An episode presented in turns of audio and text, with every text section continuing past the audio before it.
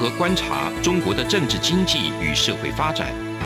世界各国又是如何看待中国的影响力？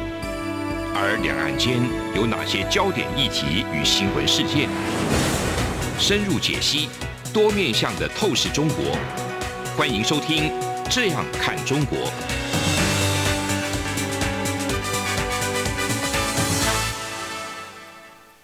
各位听众您好，我是主持人蔡明芳。您现在收听的是中央广播电台的《这样看中国》节目，蔡明芳时间。我们今天呢，跟各位听众朋友分享的题目呢，是关于德国呢，接下来要实施所谓的供应链的一个办法。那这一项办法，它当然主要是为了因应现在不管是环境还是整个劳动的一个这个要求呢，所建构的一部法律哈。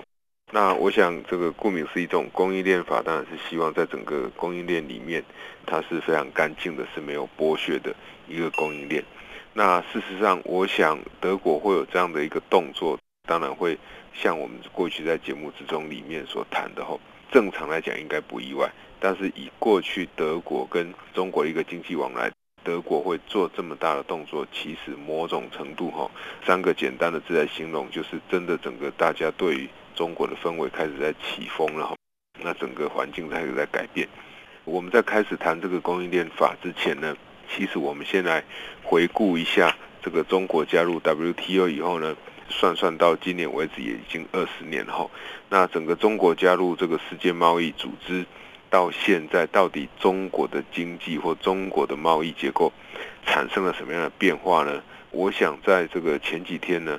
，WTO 的前秘书长。就是中国易小怀，呃，就是刚开始提出来一个呃说法，就是说他承认中国是在二十年的一个年度里面呢，其实中国它是多边贸易体制下最大的一个受益者，他也认为中国是很大的贡献者。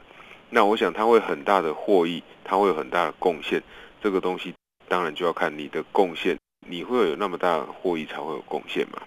呃，这个贡献到底是贡献是好还是不好？其实很难说哈，那为什么很难说？我们等一下再来说明。那我想，中国加入 WTO 这二十年里面，这个中国它到底发生了什么样的变化？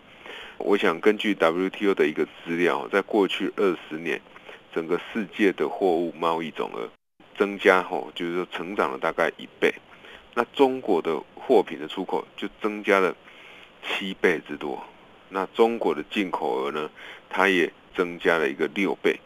那我们刚刚讲的是整个贸易总额哈，就是进出口的总额。那中国的货品呢，在这这个二十年增加了七倍。那以中国的经济量体，它这样增加了七倍，其实是蛮恐怖的。进口这个相应的也增加这个六倍。呃，我们如果再看到另外一个数据呢，如果中国呢，它的进口在二零二零年呢，它占这个世界。货物的贸易总进口额呢，大概有十二个 percent。那其实这个就是易小怀呢，他在谈中国的贡献的时候所提到的。因为中国跟全世界买了这么多的东西，所以就代表我中国对全世界做出贡献。但是其实他们都忽略了，那世界跟他们买的东西是更多的哈。所以这是为什么我在讲说中国有贡献，就要看你怎么样去定义，你不能只有单方面定义对你有利的。第二点呢，其实呢，在服务业的贸易方面，从二零零五年哦到二零二零年这十五年中间呢，这个中国的服务业贸易的出口总额呢，它也占了世界服务业贸易出口的总额从三 percent 到六个 percent，三个 percent 到六个 percent，其实就增加了一倍。好，那进口的部分呢，其实是从三点三 percent 增加到八个 percent，那显示。这个服务业的进口其实是更多的。那我想在这个部分上，这个美国它的贡献会比较多，就是美对美国的好处会比较大。好，那因为我们特别很多的金融服务业或一些高阶的这个生产制造的服务业，其实都是主要技术都在美国手上。那从二零零一年开始呢，中国整个的占美国的出口呢，它的比重呢，它大概是美国第十一大的出口目的地，也就是从美国出口东西到中国去，中国是占第十一个目的地贸易了。那当时呢，这个中国呢，自美国进口占美国出口的这个总额呢，不到两个 percent。到了二零二零年呢，美国对中国的这个出口总额呢占比呢就已经增加到美国出口的九个 percent。换句话说，中国已经是美国很重要的出口市场了。所以在这样的一个情况之下，我们可以看到 WTO 它提供这样的一个比较好的贸易环境，或降低了多数国家的交易成本，其实对于像中国这样的国家来讲，它的帮助是最大的。特别是 WTO 一直不断的去强调所谓的自由贸易，或者是不断的要去降低关税的一个贸易，就会使得像这种国家资本主义为这个主要的一个经济体的国家呢，它就会得到好处。好，那这个就是它可以透过不断的补贴，透过它的集权体制，它就会获得更多的这个好处。我想这个是。大家看到过去中国在这二十年中间，它快速的成长所累积出来的。哦，不要忘了，过去德国呢是世界上最大的这个出口国，但是后来呢，这个地位也被中国所取代了。所以，中国这个 WTO 前副秘书长易小怀在讲说，中国对这个世界有很大的这个贡献，主要就是中国跟人家买东西。但是，呃，我刚讲的，全世界跟中国买了很多东西。那直到这个川普以后呢，大家才开始对于中国这种不公平的贸易才开始有一些重视。那这种不公平贸易的来源也包含我们刚刚在一开始所讲的，我们今天主要想跟大家分享这种供应链法的一个实施呢，对于整个未来中国的一个影响会是怎么样哈？呃，我想我们在谈供应链法之前，在更深度的去谈，就是说不管是供应链法也好，不管是这个。美国总统川普他过去推的这个所谓的捷径网络，以及他在更之前的技术管制，以及这一个关税的提高，对中国课征高额的这个进口关税来讲呢，其实都是为了一件事情，就是希望可以有比较公平的这个贸易。但是在这个公平的贸易之下，我想各位听众朋友或许都会听到过去有一些似是而非，或听起来。呃，有点不是那么正确，逻辑不是非常清楚的一些论点，比如说，呃，很多人会说，其实美国对中国课征关税，伤害到的会是美国。为什么他会这样讲呢？因为他说课征关税就会让这个中国卖到美国的产品价格提高，所以对中国没有影响，然后就会对美国的消费者带来不好的这个影响。但是，呃。我想，课的关税会让产品价格提高，会对我们自己国内的消费者带来不利的影响，这个大家都同意。但是重点就是这一个产品的价格是不是一个合理的价格？那为什么产品的价格是不是一个合理的价格是一个问题？就是你今天在穿的这件衣服，是不是因为这一个生产者他透过不当劳动，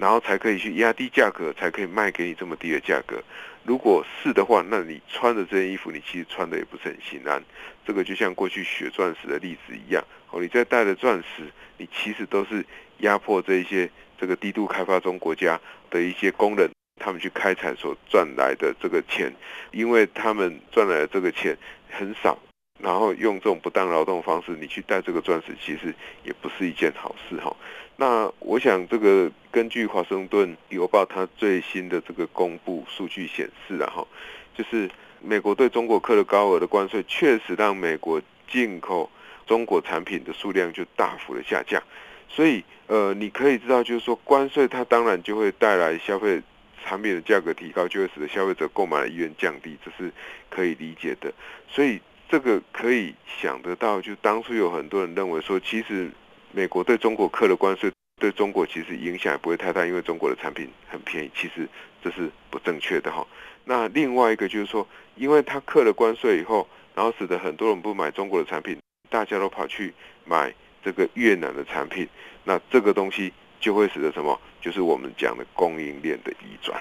所以我们前面呃，先从这个中国过去加入 WTO。再到后来，川普课征关税这个例子，其实大家很快的就可以理解得到，这整个供应链的移转呢，我想是一个趋势哈。那再加上呃，我想这两天各位听众朋友应该都有看到台湾、新加坡的新闻哈，就是台湾跟新加坡这个疫情呢又开始有这个在复燃的这种迹象哈。那当然，这个确诊的这种个数，如果要跟一些先进国家比起来，呃，其实还差得多哈。比如说，我们可以看到，像最临近我们台湾的这个日本，它日本的这个首相兼内阁呢，它其实支持率呢已经跌到了三十三个 percent。那会跌到三十三个 percent，最主要原因也是因为什么？疫情，还有因为疫苗的接种其实是没有符合大家的预期的。我想，呃，任何的这个行政机关，他在做这样的决策，其实都是非常不容易的。就像台湾在这个疫苗刚进来的时候，大家关心的问题是说，你到底敢不敢打？因为怕打了会有副作用。那现在大家关心的问题是说，为什么这个政府买那么少的这个疫苗？如果疫情都像过去那么稳定的话，确实就会有很多人出来批评说，你买了疫苗，大家都不敢打，那怎么办？但是现在疫情开始又复燃了。变成大家都抢着去打疫苗，使得疫苗不够了。那又反过来去讲说，政府这样去这个疫苗的这种政策呢，其实是会让大家很不安心的。那我想这样的说法，其实各位听众朋友听起来就会知道说，会有浊是今非或浊非今是的一个情况发生哈。呃，我们可以看到哈，就是说在这整个贸易的过程里面，那这种肺炎疫情的再爆发。其实又会在唤醒大家一件事情，就是供应链的分散跟供应链的移转的这个重要性。好，那我想台湾是这个医疗体系算是比较健全，然后医疗的品质也维持的不错的国家。所以当我们面对这个疫情的时候，我们或许可以比别的国家更从容的来面对。但是呢，其实我想，那整个压力也是蛮大，因为如果疫情没有办法受到这个好的控制，下一步它就会影响到我们的经济活动。事实上，现在已经开始在影响我们的经济活动，因为大家都不敢出去消费，因为疫情的影响，所以也使得大家会想要让这个供应链的移转可以加速，吼，可以更分散。那呃，我们回来看看，就是说刚所提到这个供应链法的一个实施。其实我们过去在节目之中，第一时间我们看到美国、欧盟哈这些国家、加拿大这些国家，他们对于中国在新疆这里一些违反人权的事情呢，实施制裁。我想这个东西算是慈爱的正义哈。那在之后呢，其实最近德国呢，它的国会又有一份报告，就指出呢，中国少数民族这个维吾尔人遭到种族灭绝这个问题，还有人权受到破坏的问题。所以在新的供应链实施以后呢，接下来德国很多的企业就会被迫必须要离开。那这些企业呃为什么要离开呢？因为他们的供应链法案里面就有说明到，如果你是一定规模的这个企业，这个企业呢，当你面对这个在人权或者是在环境污染的问题上，如果你都置之不理的话，那你就必须要缴交一定数额的。这个营业额的罚款，那我现在看到这个资料是全年营业额的两个 percent，那两个 percent 这个罚款其实对规模越大的企业来讲，那个压力一定会越来越大。那目前这个草案当然还在经过国会的审理，只不过你可以看到，就是说德国的那个已经拟出了一个这样的一个草案，那这个草案一旦出来的话，我们等一下呢可以来谈谈它到底会对。整个德国的企业也好，或对整个未来要进去中国的企业也好，它可能会带来什么样的影响？那以及它会对于全世界的经济是不是会带来另一波新的这种，不管是伤害也好，或利益也好，到底应该怎么样来看？节目进行到这边，我们先休息一下。这里是中央广播电台的《这样看中国》节目，节目稍后回来。从两岸、国际、历史文化与财经等角度透视中国的《这样看中国》节目，每周一到周五晚间九点三十分到十点在中央广播电台播出。如果您对《这样看中国》节目有任何收听想法或意见，欢迎寄信到台北市北安路五十五号，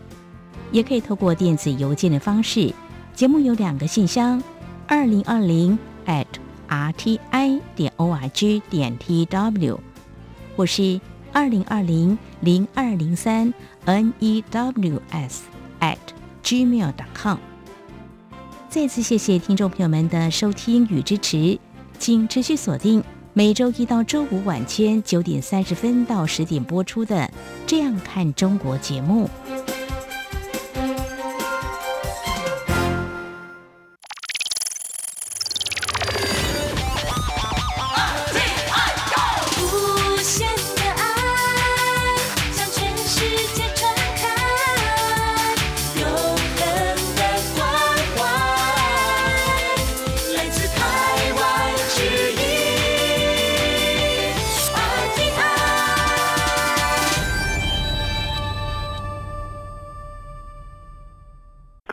你好，我是主持人蔡明芳。你现在收听的是中央广播电台的《这样看中国》节目，蔡明芳时间。那我们接下来要继续来探讨德国这个国会呢，他们接下来在讨论的这个供应链法的一个实施呢，到底会对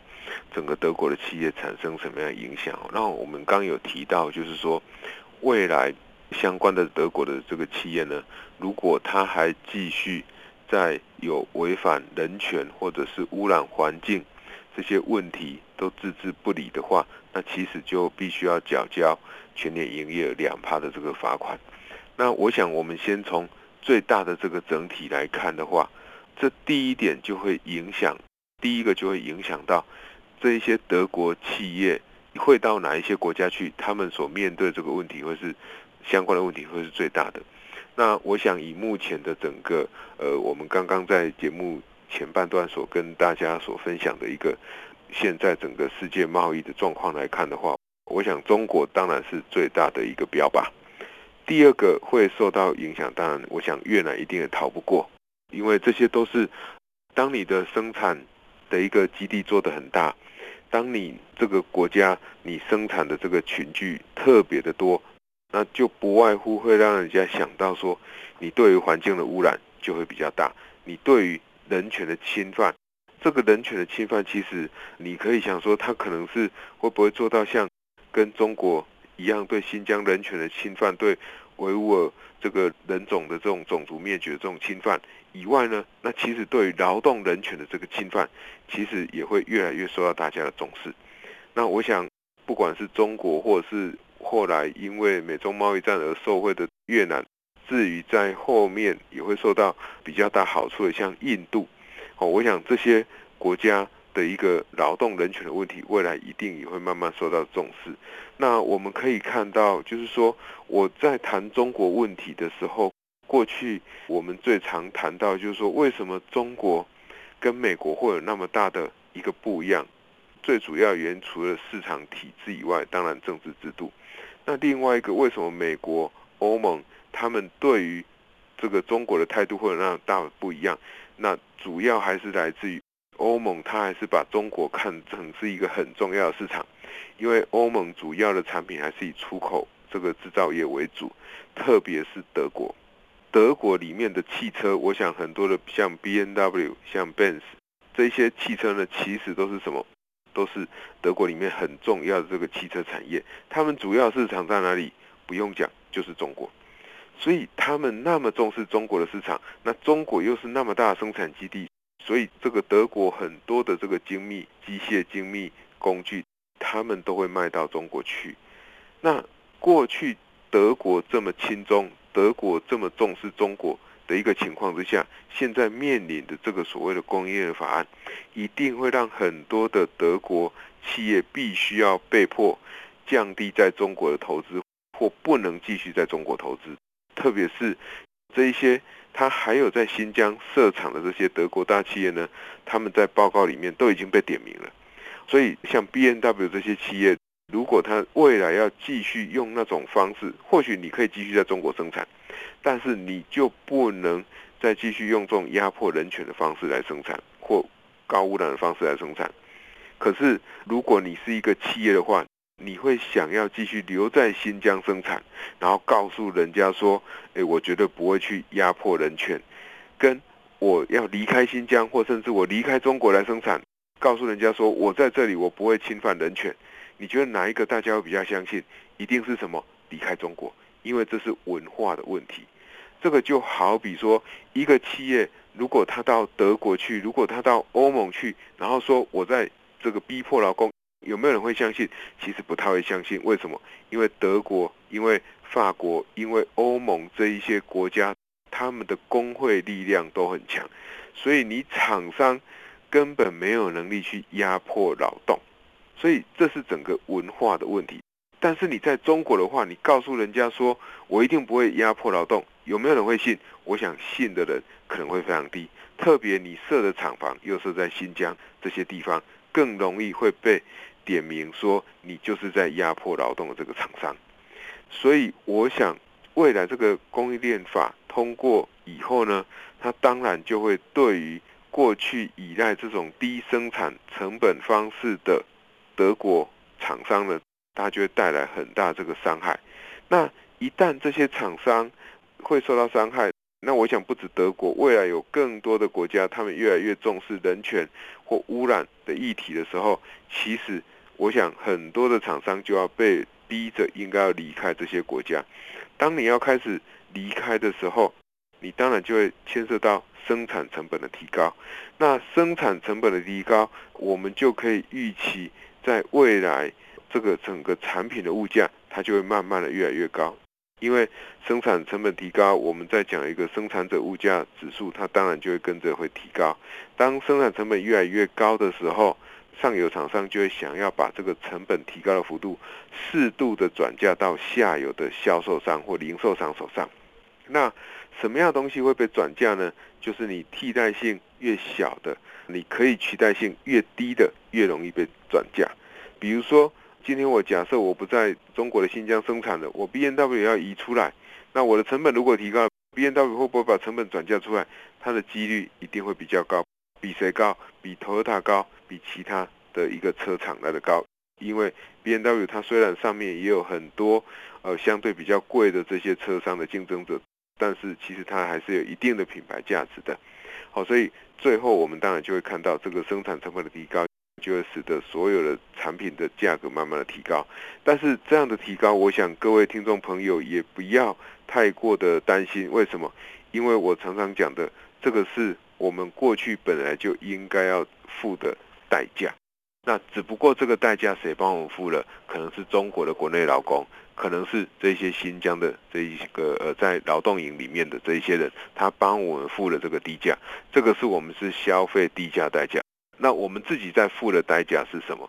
好，我想各位可以看到，就是说过去我们看到中国央视的记者拍了《穹顶之下》这部电影的时候。我们可以看到，说他讲说他的小孩一出生就看不到蓝色的天空。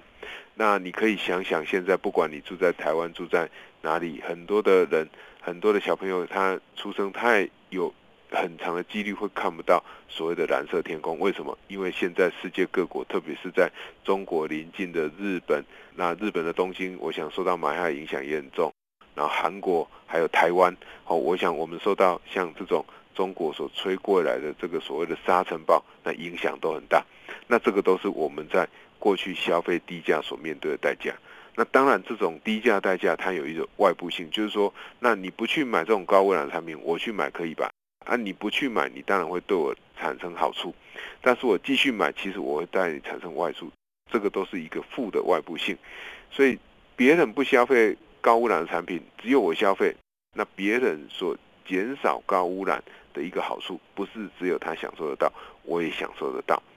因此，我们在看到这个德国，他接下来要通过这个所谓的供应链法案，我想这个是值得肯定的哈。那我想这也是变成一个趋势，因为在经济学里面，其实我们常常会去提到一个东西，叫做效率工资理论。那效率工资理论其实它要讲的就是说，其实厂商可以考虑适度的把工资提高到市场的均衡工资上。市场均衡工资当然就是供需双方所决定的工资，或者是你就想想，就是说，是不是应该给劳工多一点的钱？给劳工多一点的钱，主要的目的在哪里？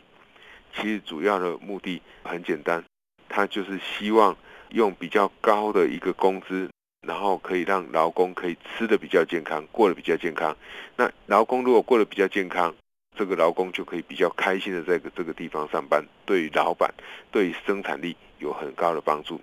第二个就是说，如果你给他比较高的工资的话，你就可以降低劳工的这种退出，就离退、离开、退出了、退出这个劳动市场或离开、退出公司的这个比重，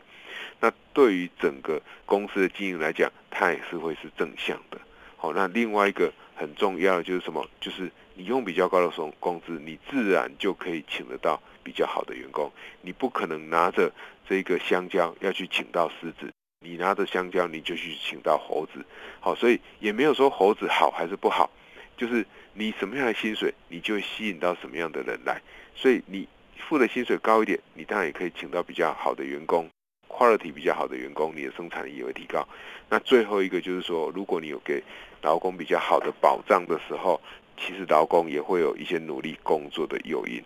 所以，我想，如果全世界现在对中国的这个态度这样子不断的在持续转变的时候，那对于人权的重视，对于这个环境污染的重视，都开始会实施一些比较严刑峻法的方式来讲，其实，呃，我想。整个世界这个劳动成本会逐渐提高，绝对是一种趋势。再加上拜登，他也一样非常重视所谓的绿能跟环保的这个议题，所以我想在未来的几年，厂商的生产成本都一定会持续的提高。好，那这个东西都是我们本来就要付的代价。我想大家只要知道这个趋势，那。换个方式来讲，就是你要继续用中国过去那种低生产成本、高污染的一个生产方式，或去压迫劳动力的生产方式，已经过去了。好，因此，呃，我想最后一点就是提醒各位听众朋友，你如果在做一些财务投资的时候，如果有一些企业它还是不转型，它还是持续。继续留在中国，他没有要离开中国，或没有在中国以外的其他国家有其他的这个布局的话，你去投资这样的厂商要特别小心，因为第一个代表他没有能力离开中国，第二个他代表他还在维持过去的这样的一个生产模式。那这种生产模式，我们一再强调没有对还是不对，但是跟世界的主流趋势背离，总是会比较不好的。那总有一天有可能会被这样的一个趋势所淘汰，因为如果有新的厂商愿意这个因应这样的一个趋势的话，当然，呃，我想这一个厂商就比较容易活在这个市场，也会比较容易被投资者好受到投资者一个青睐。这个是我想大家在看未来的一个趋势的时候要特别注意的。这个东西呃无关乎你喜欢中国或不喜欢中国，因为这个就是中国的生产模式。那现在开始受到大家的一个正视。这个是呃，我们今天想要跟各位听众朋友分享的一个主题哦，主要就是看到这个整个供应链法的一个通过，整个对于环境污染、对于人权的一个重视，又再次受到这个德国政府他们的一个关注。我想这个是非常重要的。那以上就是今天中央广播电台的《这样看中国》。今天节目探讨的主题是这个德国供应链法的一个实施呢，对中国投资的一个影响。那我想，新的厂商，我想在新增中国的投资，那个几率会越来越小了。好，我是主持人蔡明芳，谢谢您的收听。从两岸、国际、历史、文化与财经等角度透视中国的《这样看中国》节目，每周一到周五晚间九点三十分到十点，在中央广播电台播出。如果您对《这样看中国》节目有任何收听想法或意见，欢迎寄信到台北市北安路五十五号，也可以透过电子邮件的方式。节目有两个信箱：二零二零 at rti 点 org 点 tw，或是二零二零零二零三 news at gmail.com。再次谢谢听众朋友们的收听与支持，请持续锁定。每周一到周五晚间九点三十分到十点播出的《这样看中国》节目，